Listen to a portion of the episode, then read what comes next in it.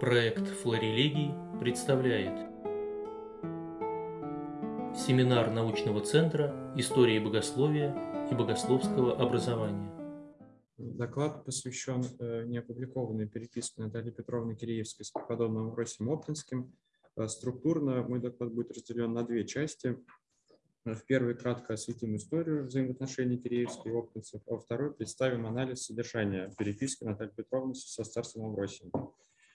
Э, Киреевская Наталья Петровна уже с детства имела духовного руководителя. Известно, что она была духовным чадом преподобного Серафима Саровского, а после его кончины стала получать духовное руководство старца Филарета в схеме Федора Пуляшкина из Новоспасского монастыря. В это время Новоспасский монастырь был своего рода центром духовного возрождения. Там жили старцы Александр, упомянутый Федор, который в свое время имел большой авторитет э, среди народа и в некоторой части духовенства – отпевал его святитель Филарет Дроздов. О нем был известно, конечно, и оптинским отцам, и в свою очередь он их тоже знал. И впоследствии, когда киреевские приезжают из Москвы в Долбино в теплые времена года, то именно старец Федор советует им познакомиться со старцами из Оптины, Львом и Макарием. И, судя по всему, именно в это время, в 1836 году, киреевские знакомятся с оптинцами. Примечательно, что Именно старчество, как одна из форм э, духовного служения, привлекает представителей образованного общества. Э, понятно, что тогда все начинают э, заинтересовываться старцами, но тем не менее именно в рамках старчества происходит активный диалог между, собственно, представителями духовенства, старцами и интеллектуальной элитой. И в этом смысле оптницы и семейство Гиреевских – это, пожалуй, один из самых ярких примеров синергии церковной и светской культуры – а для церкви такое сочетание знаний светских с духовностью и верой всегда являлось успехом. Э, справедливости ради надо отметить, что, в общем-то, кроме Киреевских, Ивана Васильевича и его брата э, Петра, никто из тех же славянофилов, собственно, тесно не вел контакт.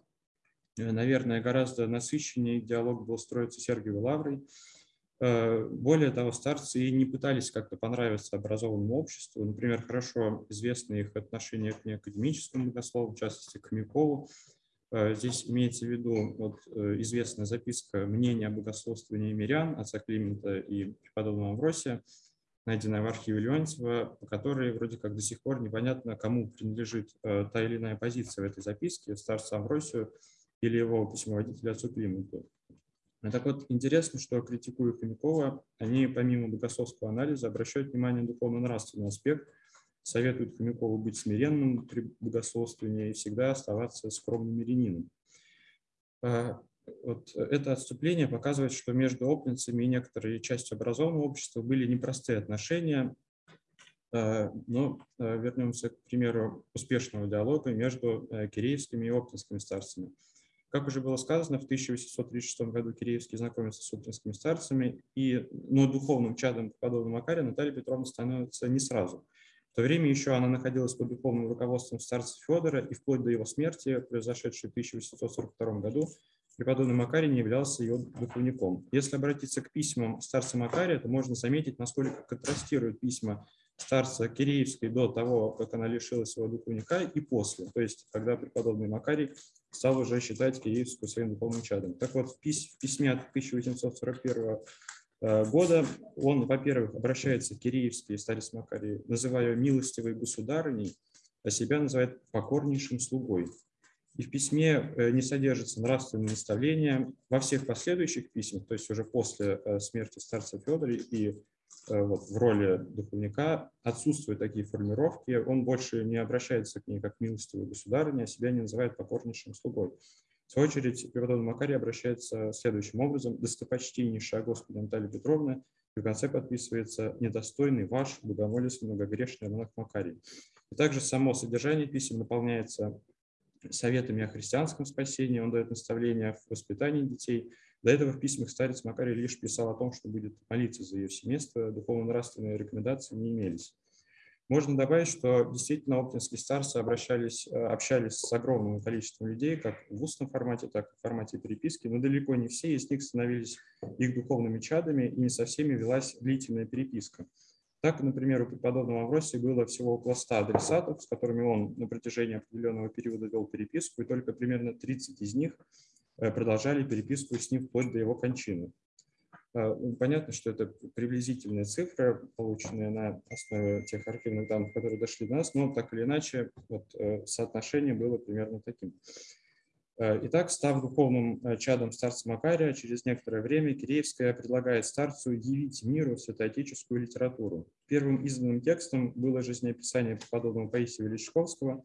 Таким образом начинается история важного проекта «Опытной пустыни» издательства святоотеческих трудов. Здесь стоит выделить, что в рамках а, построения оптинской модели старческого служения книга издательства оказывается одной из характерных особенностей оптинского старчества. То есть для оптинского старца, скажем так, э, э, то есть для старца э, вот, оптинской версии неотъемлемой частью является организация участия в издательской деятельности. Например, вот те же упомянутые новоспасские старцы, они осуществляли свое старческое служение только в виде Э, персонального общения и э, с помощью переписки. Хотя известно, что у них были рукописи творений святых отцов, переведенных Паисием Величковским, но они не издавали.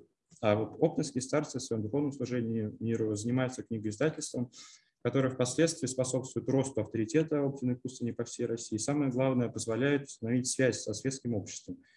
И таким образом начинается формирование оптинского мира, оптинского пространства, в которое вовлекаются представители интеллигенции, интеллектуальной элиты. И в этом смысле Наталья Петровна Киреевская является значимой фигурой. Можно полагать, что в это же время э, Киреевская знакомится с будущим старцем Амвросием, поскольку он также принимал активную часть в издательской деятельности. Основными функциями Киреевской как Оптинском э, книгоиздательстве, так и вообще в жизни монастыря из Кита были, во-первых, финансовое обеспечение, а во-вторых, Э, коммуникация с людьми, налаживание контактов по всевозможным вопросам. И для более э, исчерпывающего понимания обязанностей Киреевской обратимся уже к содержанию самой переписки. Так, в одном из писем, где отец Амвросий раскрывает детали постройки и реконструкции скидской церкви, он пишет. «Мы никогда не видали деревянных, незалоченных иконостасов, но как-то пришлось слышать, что они взяты с примера будто бы реформатских богослужебных домов. Поэтому просим вас потрудиться навести справку, съездить в реформатские храмы и сравнить поэтому иконостасы нового вкуса, чтобы можно было видеть, насколько тут правда. И далее в этом же письме. Если бы милость ваша была нарисовать алтарик предположенного предела и прислать нам, то мы э, были бы вам очень благодарны. Так как говорено было лично, что не нужно возводить стены иконостаса до потолка, то нужно ли поместить второй ярус икон маленьких. Поговорите об этом со знающими. И, судя по данной переписке, Киреевский в самом деле сделал рисунок алтаря, и именно его описы показывали дальнейшим э, мастерам. А в другом письме сообщается Киреевской о постройке больницы при монастыре. И вот отец Амвросий спрашивает, «Э, вас общий просим, не попадется ли вам в Москве или где-нибудь старичок-доктор с наклевыванием монастырским, то приглашайте его к нам для больничного украшения – паче же для потребного лечения. А, здесь также можно отметить вот лингвистическую особенность языка преподобного Амвросия, довольно примечательная оригинальная его фраза э, «монастырское наклевывание». А, из этих примеров можно э, видеть, насколько Киреевская была погружена в жизнь Оптиной пустыни ее скита. А, помимо этого, Киреевские оптинцы относятся и как к авторитетному духовному лицу, так она становится крестной Константина Зидерголема, будущего отца Климента, Э, при его обращении в православие, а крестным был сам старец Макарий. Э, после кончины преподобного Макария отец Амвросий становится новым руководителем Оптинского издательства. И важно отметить, что он не только развивает заданное старцем Макарием направление, э, печатая святоотеческие труды, но также делает новый шаг в сторону просвещения народа, решаясь на публикацию церковно-исторических работ самих насельников Оптиной пустыни, ну и, собственно, самих писем преподобного Макария. Э, такое, кажется, принципиально важное решение демонстрирует преподобного Авросия как человека, который понимал, что долг церкви не только в сохранении древнего предания, но и в его раскрытии, которое становится возможным в том числе благодаря изданию современных трудов, отвечающих духу христианской традиции. Э, если начальником издательства преподобный Амвросий становится сразу после смерти старца Макария, то преемником его старческого служения э, только через несколько лет. Дело в том, что перед своей кончиной старец Макарий Э, не стал следовать примеру своего духовного отца, преподобного Льва, и не назвал конкретно никаких имен, которые бы продолжили его старческое служение. Вследствие этого многие духовные чада преподобного Макария, постоянные паломники Оптиной пустыни, на несколько лет оказались в состоянии неоднозначности. Отец Амвросий на тот момент еще был мало кому известен, да и к тому же относительно молодым. Поэтому, в частности, отец Моисей Путилов, игумен обители, выбрал для себя старцем отца Антония Путилова, своего брата. Многие пожилые насельники исповедовались у официального монастырского духовника, которым на тот момент являлся Ермонах Пафнутий Смоловский. Э, но также значимой фигурой в монастыре был отец Иларион Пономарев, э, который являлся одним из самых близких духовных учеников преподобного Макария. Так под его духовное водительство перешла Наталья Петровна Киевская. Это был действительно сложный э, переходный период в истории Опиной пустыни, но сложным он был, судя по всему, только для духовных чад старцев. В данном случае настоящая переписка между Киреевским и старцем Авросием раскрывает детали этого переходного этапа и становления преподобного Авросия в качестве признанного всеми старца. Здесь также э, придется сделать еще одно важное Э, пояснение. Э, духовное служение преподобных Льва и Макария было исключительным в оптинском старшестве с точки зрения формы совершения старчества. Э, для всех монахов и мирян они были одним умом и одной волей в двух лицах. Это цитата. У них были общие чада, что в частности отражалось в письмах, которые старцы составляли вместе. И кажется, что такой формат совместного служения должен был послужить примером для последующих старцев – но эту традицию сохранить не удалось. Так, э, преподобный Амвросий не имел столь обширной совместной переписки с кем-либо из оптинцев, хотя в его время в Оптиной свой труд э, несли помимо преподобного Илариона еще и преподобный Анатолий. Э, нужно, конечно, вот, отметить данную переписку с преподобным Амвросием Скиревским, в которой на самом деле участвовал еще и преподобный Иларион, есть несколько писем, где поставлены сразу два автографа старцев Амвросия и Лариона, но по содержанию можно понять, что все же основным автором текста был именно преподобный Амвросий.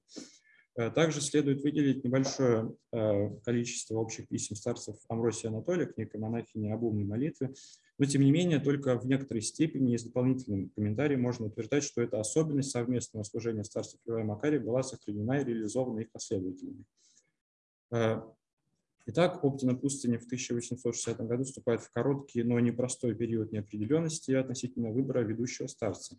Биографии преподобного Амвросия указано, что эта ситуация нормализовалась после того, как новым настоятелем Оптиной пустыни в 1862 году был избран отец Исаакий Антимонов, который стал относиться к старцу Амвросию уже, собственно, к самостоятельному старцу. Однако переписка преподобного Амвросия Скиреевски показывает, что непростая обстановка, возникшая сразу после кончины старца Макария, оставалась напряженной и в 1863 году. В частности, Наталья Петровна сообщает в письме, датированном 28 сентября 1863 годом, о том, что некие э, Мухановы, бывший уже обер-прокурор Толстой Александр Петрович, с переживанием рассказывали о распространяемых слухах в Оптине, суть которых э, сводится к тому, что в монастыре происходят разделение и вражда между старцев. Э, речь идет о преподобном Авросии Ларионе, поскольку далее в этом же письме Киреевская пишет следующее. «Я не понимаю также, кто непременно хочет отделить вас от отца Илариона. Вы решительно оба лучше. В двух я чувствую одного батюшка, отца Макария, во всей его силе, ибо она в тройственности сильнее. Но если вы будете порознь, то оба, оба то в обоих сила утратится, и действие удовлетворительного лишится ибо будет против, против благословения покойного старца и печали во святой души. И далее, конечно, без единодушного, взаимного, искреннего отношения между собой старцев не может соблюстись мир. Но я уверена, что Господь не попустит разрушиться миру между старцев. Если между ними будет немирство, то падение обители будет недалеко. А здесь можно отметить э, несколько, насколько значимым даже вот системообразующим было старшество для опенского э, пространства. Э, Киреевская, в свою очередь, э, на эти слухи отвечала Мухановым и Толстому, что ни мирства нет в Оптине, и, конечно, единодушие между старцем сохранится молитвами покойного батюшки.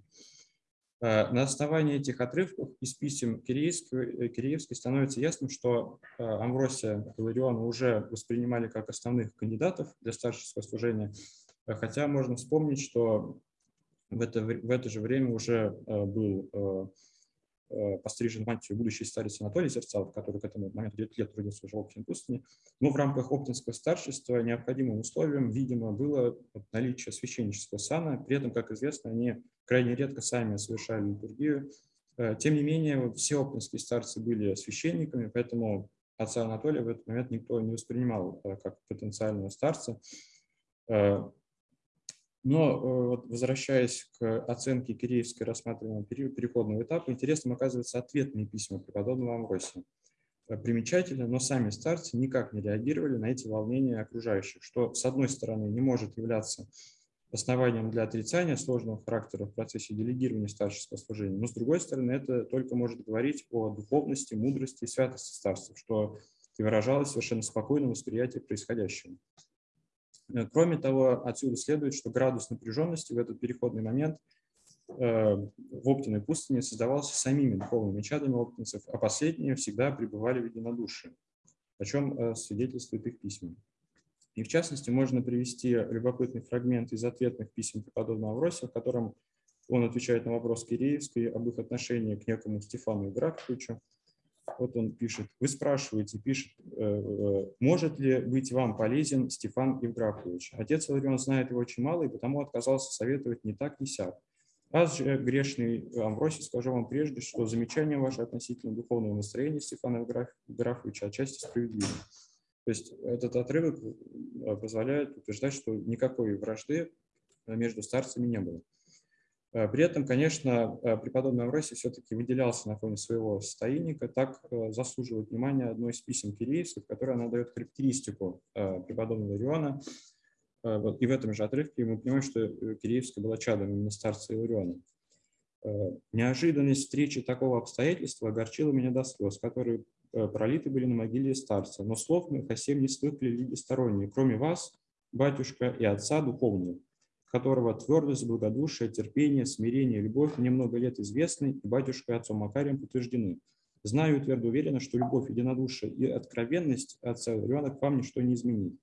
Если мирские или неопытные люди недуховной жизни не понимают его святой и мудрой простоты, то это и неудивительно, да и не нужно, чтобы они его понимали.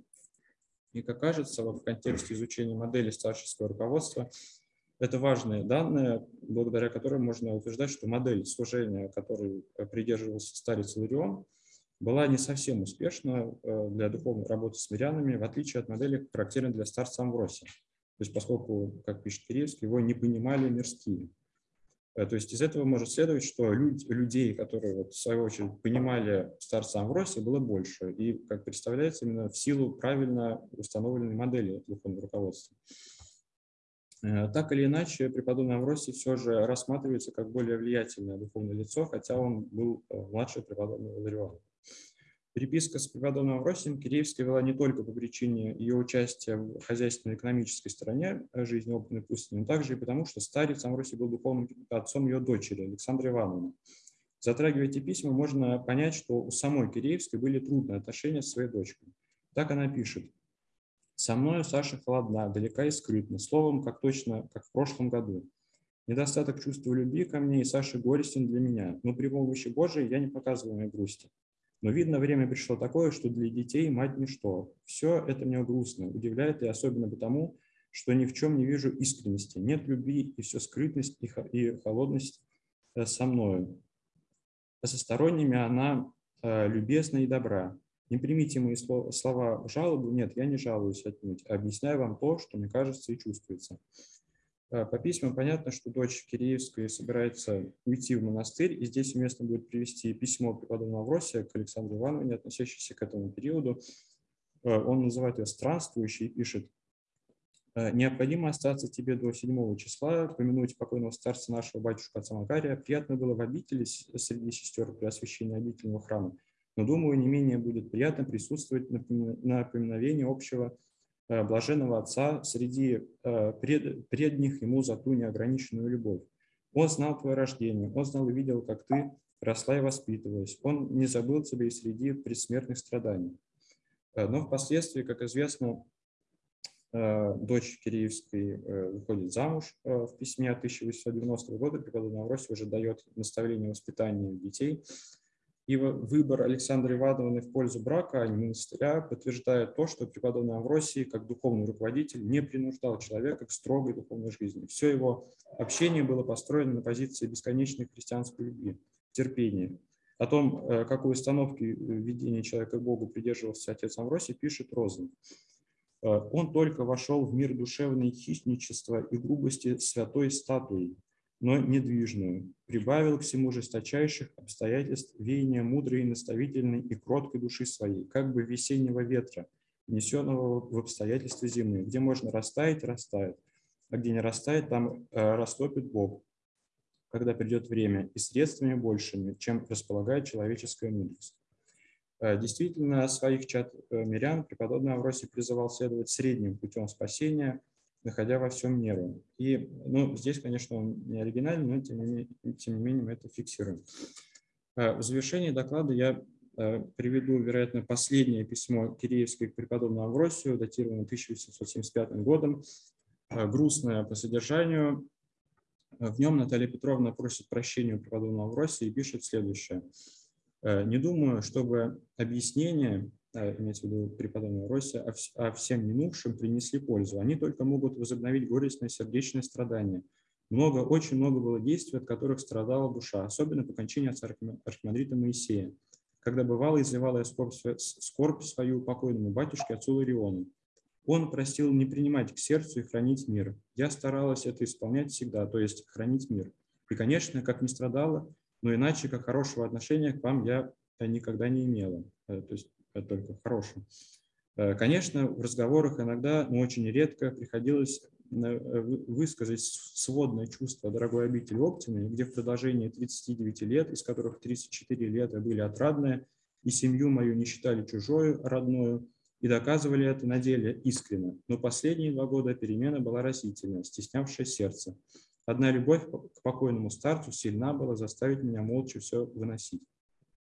Вот вам, батюшка, отец Авросий, искренняя исповедь о последнем времени, проведенном мной в обители вашей и по отъезде из нее. О прежних печалях житейских материнскому сердцу говорить никогда не желаю. Прошу ваших святых молитв о спасении моем и детей моих. Если мной писанное и говоренное по причине действий, возбудивших скорби, болезни сердца, могло быть вам неприятно, то я равномерно спрашиваю вас христианского прощения с искренним желанием вам мира, здравия и всех благ от Господа. Простите, достопочтеннейший Господи, Батюшка, Отец Амвросий, Христос посреди нас. Все. Э, и здесь можно добавить, что э, э, вот, вот этот, на самом деле, все, многие отмечают, что Киреевский имелся, имел Киреевский имел сложный характер, и вот есть статья подробная а, относительно этого периода Сергея Фуделя, и он там приводит семейные воспоминания Елагиных, родственников, родственников Киреевских, о том, что Киреевская была а, женщиной тяжелого характера. Это подтверждали и другие лица, которые с ней общались.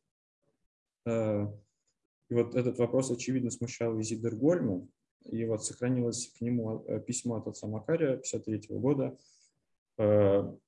вы спрашиваете о Наталье Петровне. Скажу вам только, что чтобы не веровали невыгодным они слухам. И верно найдете в собеседованиях с ней и в советах ее великую пользу. Больше не, распро не распространяюсь о сим. Э, ну, то есть просто, мне кажется, важно учитывать при вот, э, прочтении этих писем то, что действительно Киреевская э, была сложного характера и, возможно, просто где-то при преувеличивала.